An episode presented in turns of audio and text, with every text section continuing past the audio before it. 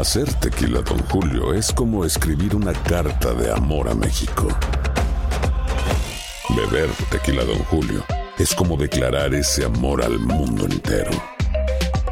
Don Julio es el tequila de lujo original, hecho con la misma pasión que recorre las raíces de nuestro país. Porque si no es por amor, ¿para qué? Consume responsablemente. Don Julio Tequila, 40% alcohol por volumen, 2020. Importado por Diageo Americas, New York, New York. When you buy a new house, you might say, Shut the front door! Winning! No, seriously. Shut the front door. We own this house now. but you actually need to say, Like a good neighbor, State Farm is there. That's right. The local State Farm agent is there to help you choose the coverage you need.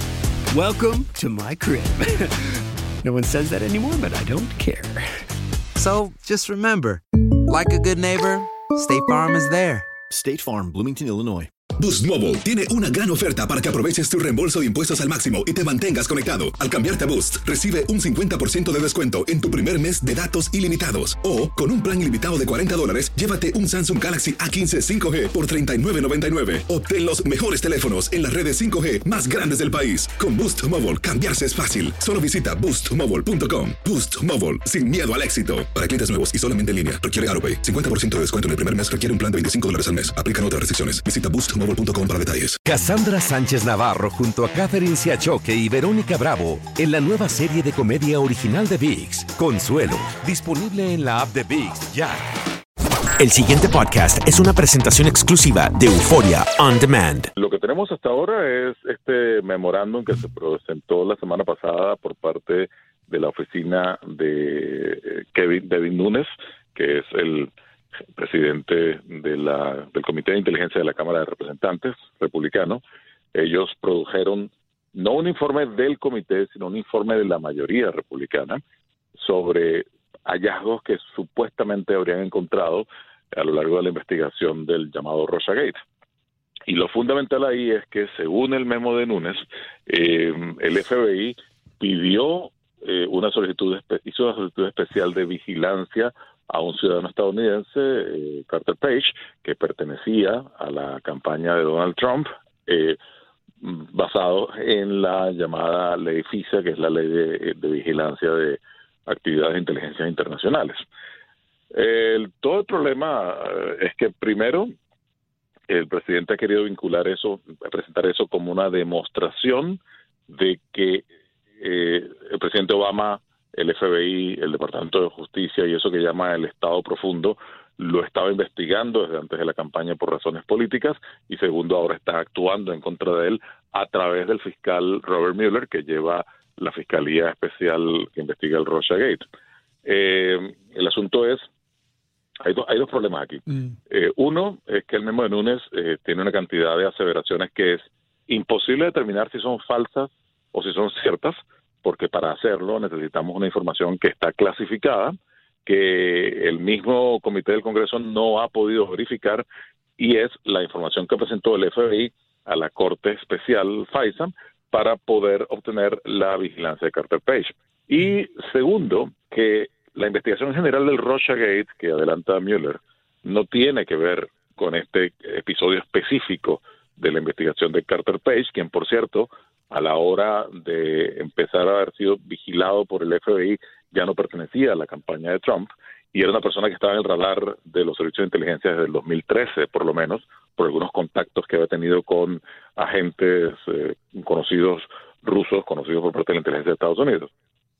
Entonces, el presidente está mezclando aquí peras con manzanas, se siente reivindicado y dice que lo que está en el memo indica claramente que él es víctima de una persecución política, una cacería de brujas, como dice él, pero, eh, como les digo, dos cosas. El memo no tiene que ver con eso directamente. Y segundo, no podemos decir, nadie puede decir si lo que está en el memo es correcto o no, eh, ni sabemos tampoco cómo se seleccionó la información que está en, el memo, porque esa información también pertenece al secreto de la investigación que lleva adelante el comité. Así que a nivel de opinión pública, a nivel de periodistas, eh, lo que tenemos es que dar por, por buenas quizás la información que sale en ese memo sin que tengamos la manera de contrastarla y verificarla. Claro, claro. Mira, fíjate una cosa, eh, el memorando pues supone graves preocupaciones sobre la integridad de las decisiones tomadas en los niveles más altos del Departamento de Justicia y el FBI. Em, ¿Qué repercusiones podrían estar dándose a raíz de esto? Y si tienes alguna referencia que pudieses eh, plantearnos eh, con episodios pasados, ¿no? Sobre todo para poner en contexto a las personas que mm, poco saben del alcance que pueda tener este tipo de revelaciones. Bueno, eh, perdón. Eh, sí, como tú dices, eh, lo que hay en una, un señalamiento directo, eh, o mejor dicho, algo que siembra la duda en, en, la corrección con la que, la profesionalidad con la que se manejaría el Departamento de Justicia y el FBI. Es, a nivel de opinión pública, es una bomba, es algo que mina la confianza de las personas en los servicios de inteligencia, confianza que, por cierto, no no suele ser mucha, ¿no?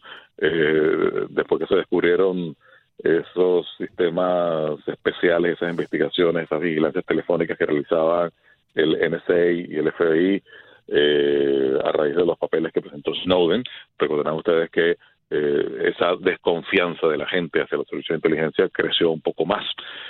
Por un lado. por otro lado, lo que estamos viendo es cómo desde la Casa Blanca se está socavando la, confianza en esas instituciones. Curioso que sean los republicanos quienes estén haciendo esto, porque generalmente son los factores más liberales y los demócratas los que suelen expresar esa desconfianza hacia los servicios de inteligencia, suelen promover esas teorías conspirativas de que todos estamos de que todos tenemos una especie de carpetita en el FBI en Washington en la que se nos sigue la vida. Eh, y en este caso estamos viendo una inversión de roles. Son los republicanos los que están expresando desconfianza en servicios de inteligencia que garantizan la seguridad nacional. Ahora, eh, como decía yo al principio, no es la primera vez que hay un enfrentamiento entre la Casa Blanca, el Departamento de Justicia y, y el FBI. El Departamento de Justicia y el FBI son dos instituciones que, aunque pertenecen en estricto sentido al Ejecutivo, suelen eh, funcionar con mucha independencia. En el caso Watergate, por ejemplo, que es el caso emblemático, eh, la primera acción que tuvo la Casa Blanca fue tratar de decirle al FBI que detuviera la investigación, cosa que podía decirle, digamos, porque son sus subalternos, y el FBI dio una negativa total y rotunda y siguió la investigación del FBI. La Casa Blanca después trató de que la CIA de alguna manera interfiriera al FBI, tampoco lo logró. Y si recordamos, fue la información que salió eh, del segundo del FBI en esa época, eh, Mark Felt, que fue la que puso a los periodistas y particularmente Washington Post en la ruta que terminó siguiendo para llegar a lo que convirtió en la renuncia de Nixon. Así que los enfrentamientos entre la Casa Blanca y el FBI son de vieja data. También hubo durante la época de George Bush una, un debate sobre cómo manejar eh, lo que llamaban los interrogatorios, eh, los enhanced interrogation o, interrogatorios con técnicas especiales. Eh, también hubo ciertas eh, diferencias a la hora de cómo recabar información ciudadana, la llamada metadata. En fin, ha habido ese pulso permanentemente y bueno, no sé quién ha ganado, quién podríamos decir que ha ganado en una u otra ocasión, pero generalmente el FBI ha logrado mantener su independencia y ha logrado imponer eh, desde el Departamento de Justicia los criterios que ellos creen que son los más adecuados para llevar adelante una investigación. Eh, Chirino, ¿qué es lo que dice en definitiva este famoso memorándum? Bueno, el memorándum dice que el FBI se basó en la información que obtuvo la empresa Fusion GPS, contratada por el Partido Demócrata, por la campaña de Hillary Clinton, eh, sobre Carter Page, quien era, como decía, un asesor de política exterior de la campaña del presidente Trump, quien tenía vínculos con, Rusia. y por eso cayó en el radar, les pareció, él hizo en junio del 2016 en plena campaña hizo un viaje a Moscú. Él había hecho viajes previos a Moscú, él había trabajado como eh, inversionista y como asesor financiero en Rusia, tenía muchos, tiene muchos contactos con el Kremlin y por supuesto era una persona de eso que de interés para la inteligencia estadounidense. Cuando él viajó en junio del 2016 a Moscú y se puso en contacto con un par de personas que estaban ya dentro del radar de la inteligencia, ahí cayó él también y ahí fue cuando A raíz de eso se solicitó, la, meses después, ya en septiembre, se solicitó una orden especial para investigarlo.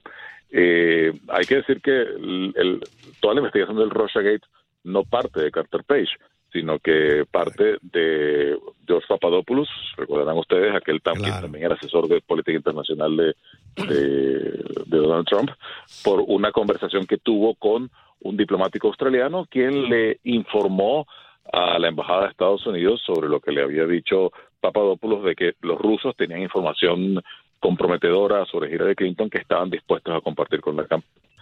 Pero bueno, eh, Page es parte también de ese, de ese entramado el memo dice, el memo señala específicamente lo, que se queja es de que la CIA, eh, perdón, la CIA, el FBI se habría apoyado única y exclusivamente en el dossier de Fusion, que es un dossier que entre otras cosas también tiene algunos señalamientos eh, que han llamado comprometedores, no verificados por cierto, hay que decirlo, sobre actividades de Donald Trump en Rusia eh, y que basados en ese informe, que según los republicanos está completamente desacreditado, aunque no sea del todo cierto, hay partes que no están corroboradas y otras partes que sí, basados en ese informe, desprestigiado para los republicanos, el FBI solicitó la orden a la Corte Especial FISA y la Corte se lo dio.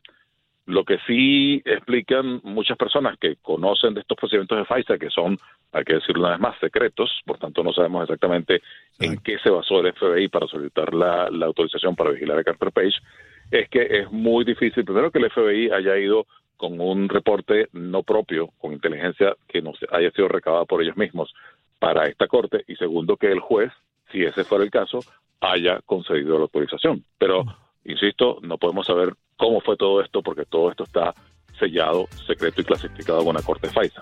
Carlos, eh, muchísimas gracias por estar con nosotros. Aquellas personas que quieren enterarse más acerca del caso, ¿qué tienen que hacer?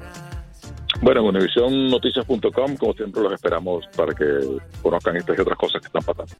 El pasado podcast fue una presentación exclusiva de Euphoria On Demand. Para escuchar otros episodios de este y otros podcasts, visítanos en euphoriaondemand.com. Boost Mobile tiene una gran oferta para que aproveches tu reembolso de impuestos al máximo y te mantengas conectado. Al cambiarte a Boost, recibe un 50% de descuento en tu primer mes de datos ilimitados. O, con un plan ilimitado de 40 dólares, llévate un Samsung Galaxy A15 5G por $39.99. Obtén los mejores teléfonos en las redes 5G más grandes del país. Con Boost Mobile, cambiarse es fácil. Solo visita boostmobile.com. Boost Mobile, sin miedo al éxito. Para clientes nuevos y solamente en línea, requiere AroPay. 50% de descuento en el primer mes requiere un plan de 25 dólares al mes. Aplican otras restricciones. Visita Boost detalles. Cassandra Sánchez Navarro junto a Catherine Siachoque y Verónica Bravo en la nueva serie de comedia original de VIX, Consuelo, disponible en la app de VIX ya.